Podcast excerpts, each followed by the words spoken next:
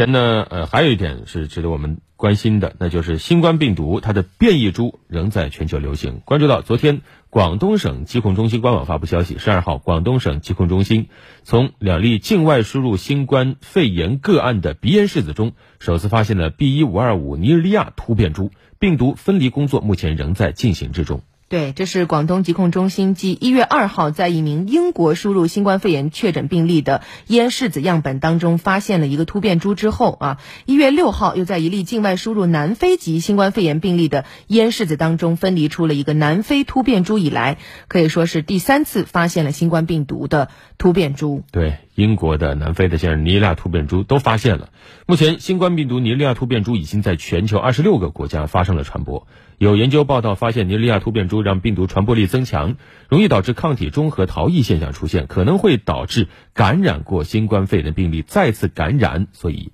防控依然还是要绷紧这根线。对，呃，关注到这条消息，这两天已经被很多的媒体所报道了，大家也比较担心啊，这个突变株会不会影响一些呃疫苗的使用情况呢？或者会不会让它的传染性更强呢？今天新华社刊发了一篇文章啊，叫《如何看待层出不穷的变异新冠病毒》，是一篇科普文章。文章说到，去年下半年以来，英国、南非、巴西、美国等国接连报告发生变异新冠病毒，使新冠病毒变异的问题广受关注。所以很多人担忧，不断变异会使新冠病毒变得更加凶险吗？是否会影响新冠疫苗的防护效果？大家又该如何去应对呢？我们来看一下啊，其实变异新冠病毒层出不穷的消息呢，确实令不少人。人感到恐慌。事实上，病变异是病毒自我复制过程当中的一个常态，因为病毒总不能够完全准确的复制出其遗传物质的副本，在它复制的过程当中，常常会出现一些错误，从而导致基因突变。